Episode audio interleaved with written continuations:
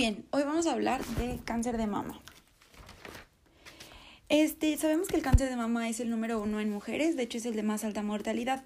Entre los, entre la clasificación que se me olvidó cómo se llama, es el número no tanto en incidencia como en mortalidad en mujeres de 15 a 74 años.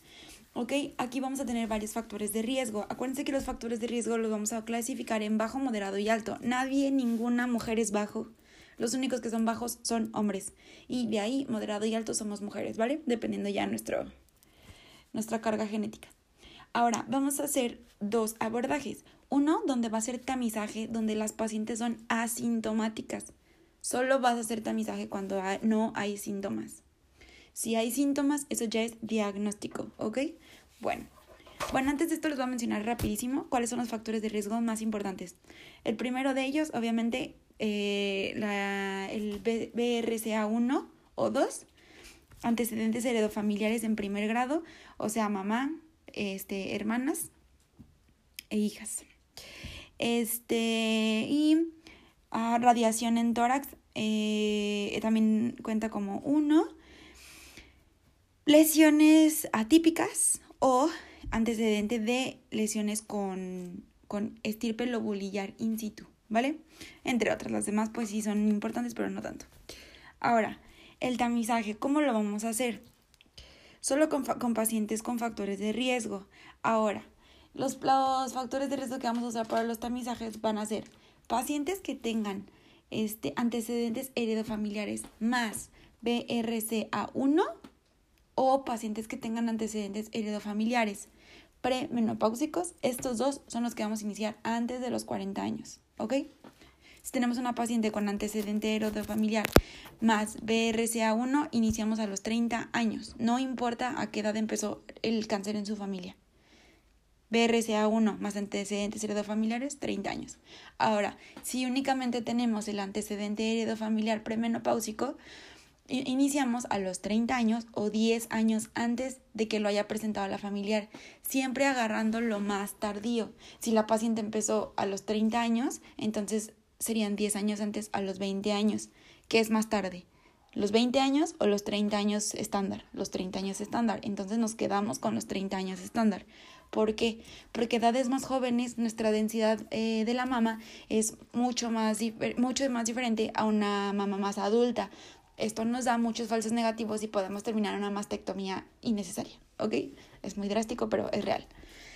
Y el otro escenario es en una paciente donde hay un antecedente heredofamiliar, pero la, la mamá tuvo cáncer postmenopáusicamente, o la hermana, en dado caso, que la hermana es más relevante que la mamá.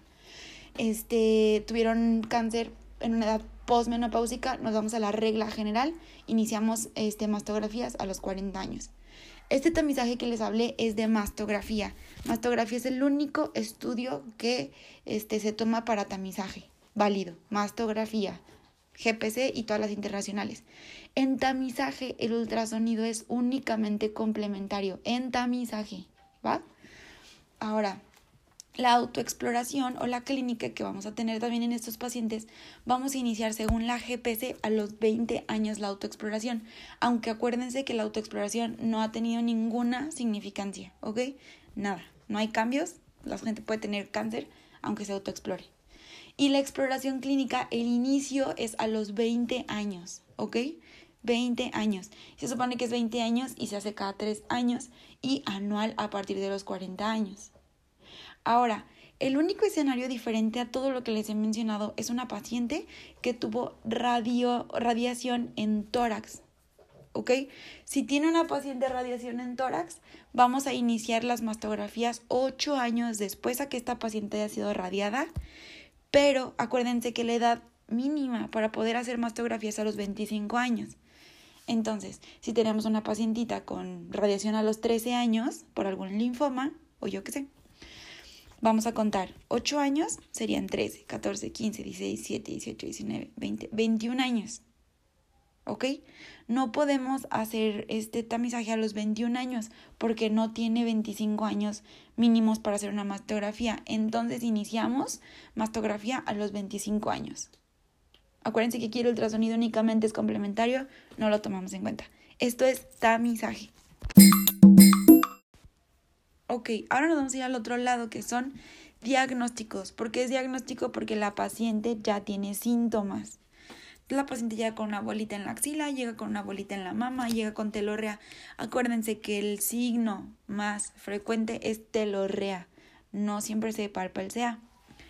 Ok, ¿qué vamos a hacer en estos episodios? Perdón, en estos escenarios. Aquí, fíjense en las edades que voy a mencionar. Son diferentes al tamizaje. Aquí vamos a tener una paciente. Si es mayor a 30 años, mayor a 30 años, hacemos mastografía. Siempre. Si la paciente es menor a 30 años, está embarazada o lactando, ultrasonido es diagnóstico. ¿Ok? En tamizaje, siempre ultrasonido va a ser complementario. En diagnóstico, sí es diagnóstico con esas especificaciones que acabo de mencionar.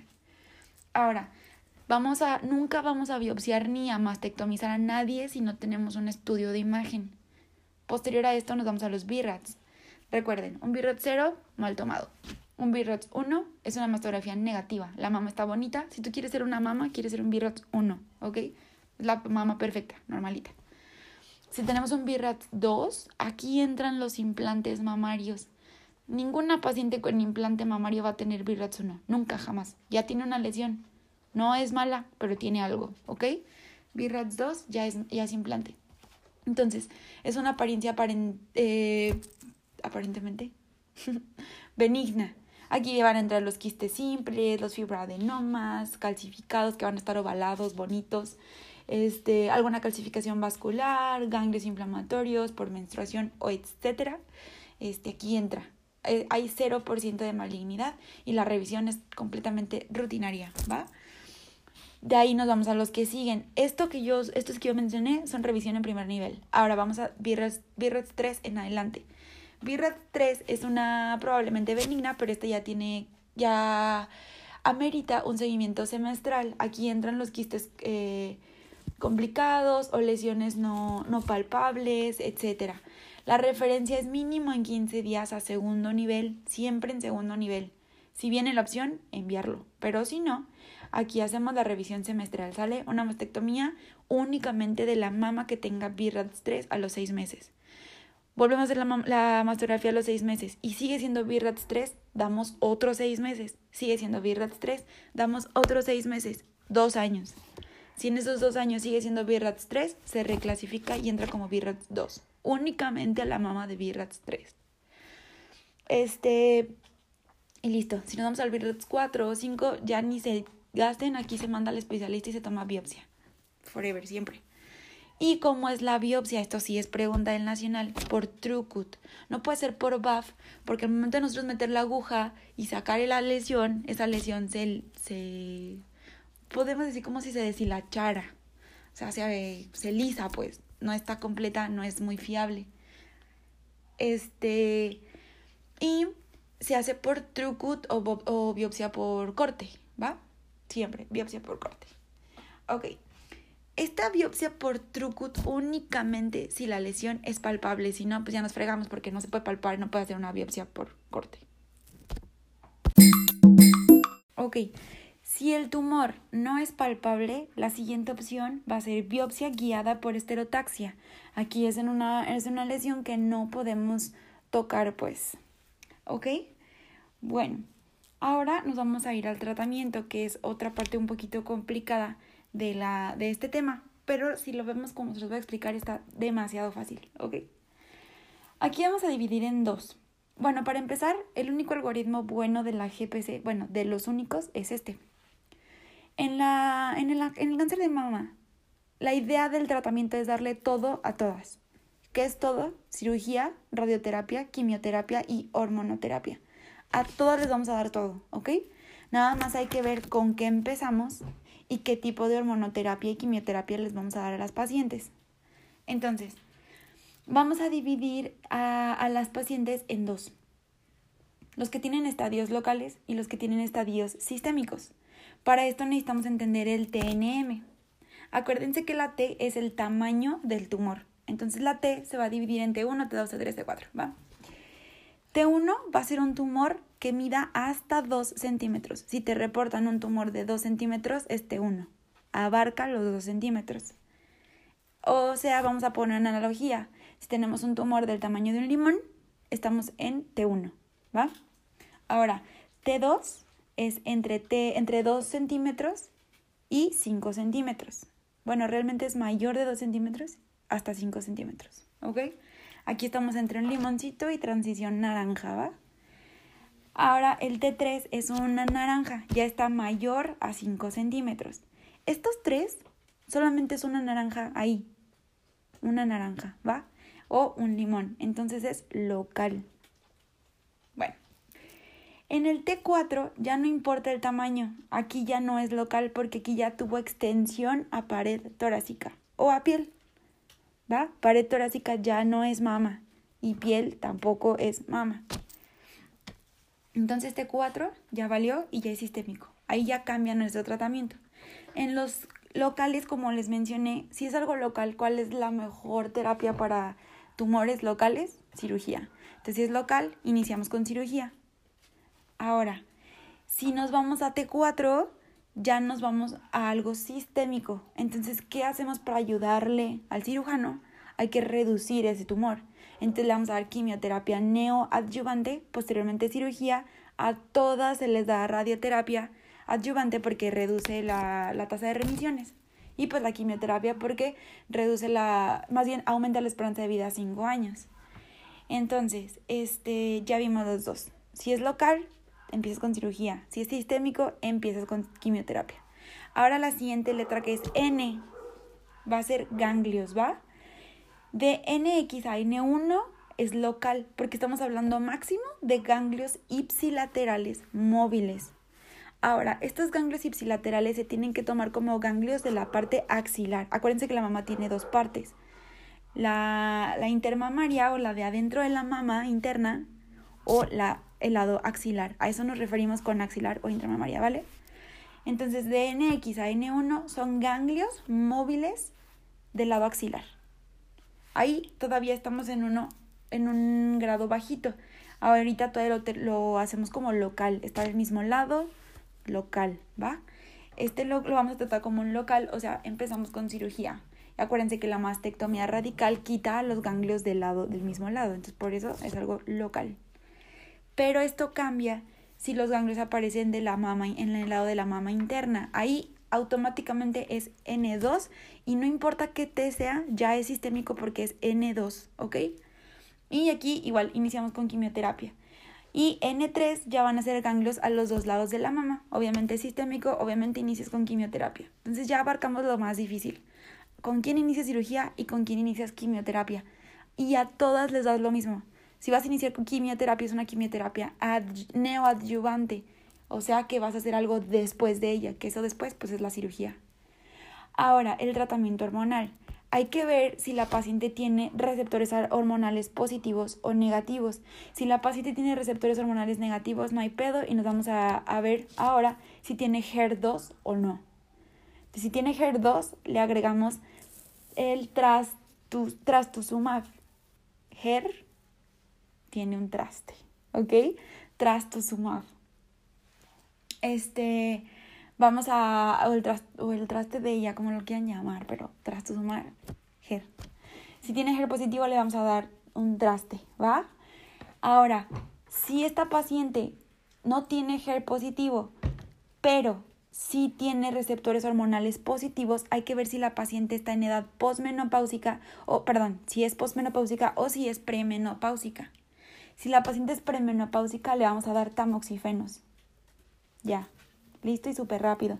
¿Qué son los tamoxifenos? Acuérdense, son antagonistas de estrógenos si hablamos de mama, pero son agonistas estrogénicos si hablamos de endometrio. Por eso los pacientes que tratamos con tamoxifeno tienen riesgo elevado de desarrollar, más de 5 años, riesgo elevado de desarrollar cáncer de endometrio, porque en endometrio es agonista el tamoxifeno. Y este, si la paciente ya es posmenopáusica, cambia. Y aquí vamos a dar entonces inhibidores de la aromatasa. ¿Por qué? Porque esta paciente ya no es capaz de producir estrógenos como una premenopáusica. Le estás dando un antagonista estrogénico para mamá, pero ella se va a estar reponiendo porque está, en, está menstruando. Todavía produce estrógenos ella. Pero si ya es posmenopáusica, ya no produce estrógenos. Y si le damos un inhibidor de estrógenos, pues valió madres y le vamos a dar cáncer de endometrio. ¿Ok? Entonces, si es posmenopáusica, le vamos a dar inhibidores de la aromatasa, que estos son exemestrano y anastrazol, algo así. Entonces, cualquiera de esos dos, el exe o el ana, se lo metemos si, tiene, si está posmenopáusica, si no, el tamoxifeno. Muy bien. Ahora, este, la quimioterapia es una base que es de la mayoría es antraciclinas o taxanos. Entonces, si la paciente te está refiriendo que tiene un HER2 positivo, que de hecho es el 30% de las pacientes, el HER2 positivo se trata con trastuzumab, ¿se acuerdan? El trastuzumab tiene un efecto adverso muy importante que es la cardiomiopatía dilatada. Pero aquí el problema es que las antraciclinas, o sea, el que se toma casi siempre para quimioterapia, también dan cardiomiopatía dilatada no isquémica. Entonces, si les das los dos como debería de ser, pues va y le quitas la, el cáncer de mama a la señora, pero pues se va a morir de una cardiomiopatía dilatada isquémica. Entonces, cuando tenga un HER2, no se dan antraciclinas. ¿Ok? Bueno. Bueno, ahora solo unos tips súper extras vamos a acordarnos que siempre va a ser una... Bueno, en la vida real el tratamiento es mucho más complicado, pero en el ENARM todo es mastectomía radical, se lleva ganglios axilares y ipsilaterales, siempre. Y pues si están en bilaterales, pues ya obviamente sería llevarse todos los ganglios. Este, vamos a ver también un super tip. Hay, cuando la paciente, cuando el caso clínico nos diga que el tumor salió para adentro, o sea, es una redundancia, pero si el tumor salió para adentro, quiere decir que se fue hacia la parte, a la cavidad torácica. O sea, está adherido a pectoral, por ejemplo, a la fascia del pectoral o algo que les diga en la caja torácica, ya este 4. Ya no importa a dónde, pero salió de la mama. Igual, si sale a piel, ya este 4. Si sale a piel, va a estar como algo inflamatorio. Va a dar todos los como si fuera una mastitis, pero no, es un cáncer, ¿ok? Si es pared torácica, aquí va a ser lo de retracción de la piel, etc. Super tip. Este, ¿qué más les puedo dar de tips? Ah, a los ganglios sí se les hace buff. Solo a los ganglios, ¿ok? Llega una paciente con una, una, un ganglio solo en la axila, le haces buff. Bye. Obviamente su mastografía y buff. Bueno, y si se puede mastografía, acuérdense lo que les he dicho, cuando sí, cuando no mastografía. Entonces a todas les damos todo Nada más hay que ver si empezamos con cirugía o si empezamos con quimioterapia y radioterapia a todas. A todas se les da radioterapia. Y ya es todo. Ok, como datos extras, hay que acordarnos que la, los pacientes que tengan este, receptores hormonales positivos como estrógenos, etc., vamos a agregar la hormonoterapia para la prevención de recurrencia. Y si te llegan a preguntar que cuál es el, la base del manejo o la opción primaria de tratamiento, opción primaria obviamente siempre va a ser cirugía. La opción adyuvante por excelencia, la radioterapia. Y la quimio solamente es complementaria. Entonces la opción primaria, cirugía. La opción este, adyuvante de excelencia, la radioterapia. Y listo.